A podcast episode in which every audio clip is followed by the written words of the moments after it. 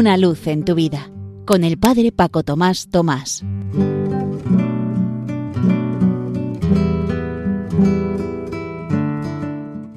Queridos amigos de Radio María, os saludo muy cordialmente desde la parroquia San José en Las Matas, cerca de Madrid. Días pasados he tenido una animada conversación con un grupito de jóvenes, los cuales estaban afirmando que Jesús era uno como ellos, como nosotros, que tenía sus dudas, sus perplejidades, pero añadían también que incluso tenía sus pecados. Ahí ya les dije, mira, no, el Hijo de Dios existía desde siempre junto con el Padre y el Espíritu Santo y sin dejar de ser Dios se hizo hombre en todo como nosotros, sí, pero sin pecado. Ellos me discutían diciendo que no, que Jesús sí que tenía pecados, que si no los tuviera como que se alejaba de nosotros y entonces ya no podía ser un modelo para nosotros. Yo les explicaba que precisamente por eso sí que era un modelo para nosotros, porque era en todo como nosotros, pero sin pecado, con una inteligencia, con una voluntad, con unos sentimientos exactamente como los nuestros, pero sin pecado. Me pusieron el pasaje evangélico de cuando Jesús echó a los mercaderes del templo y decían que ahí se dejó llevar por la ira, que ofendió a los mercaderes, que les tiró sus cosas, por tanto que había pecado.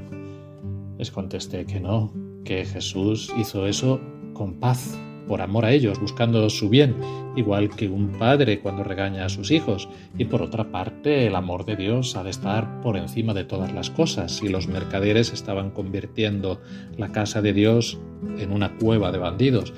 Estaban haciendo su negocio propio y su enriquecimiento.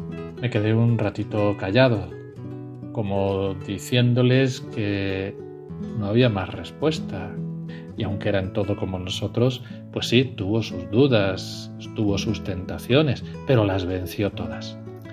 Mi silencio parece que les hizo reflexionar. A la vez también me acordé de una experiencia que yo vivía algo similar, de poder hacer algo fuerte, llamativo, pero sin ira.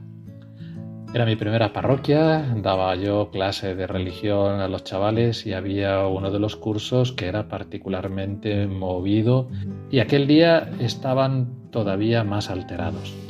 Yo temía tener que volverme a escribir en la pizarra dándoles la espalda porque si no el jaleo iba a aumentar, como así de hecho sucedió y en un momento dado se me encendió la sangre, me di media vuelta y estuve a punto de pegarles un grito, pero me mordí los labios, volví a girarme hacia la pizarra y seguí escribiendo y luego, hablando con Jesús en el fondo de mi corazón, me di cuenta que sí, que tenía que decirles algo y llamativo, pero por el bien de ellos, porque no podían tratar a ninguna persona, ni a mí, ni a nadie, de esa manera, porque debían tener un respeto hacia los profesores, porque había que educarles.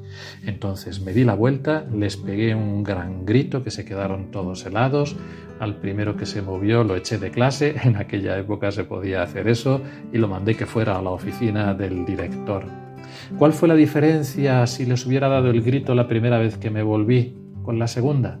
La primera lo hubiera hecho yo con ira, por enfado, porque me dejaran en paz, porque me estaban tomando el pelo. La segunda vez, en cambio, lo hice por el bien de ellos, con un signo fuerte que les llamara la atención, para que aprendieran, porque tenían que educarse. De hecho, debieron notar algo, porque luego me pidieron perdón y al que eché de clase dijo, sabemos que te ha dolido a ti más que a nosotros. Por tanto, sí, yo creo que hice con paz ese grito y por el bien de ellos. La palabra que os he propuesto para este mes precisamente nos dice que en cada cosa que hagamos tenemos que estar escuchando a Jesús en el fondo de nuestro corazón, como debiera haber hecho Marta mientras María atendía a Jesús. Que hagamos así en cada instante, que este ratito que hemos pasado juntos y que todo sea para lo que tiene que ser, para gloria y alabanza de Dios.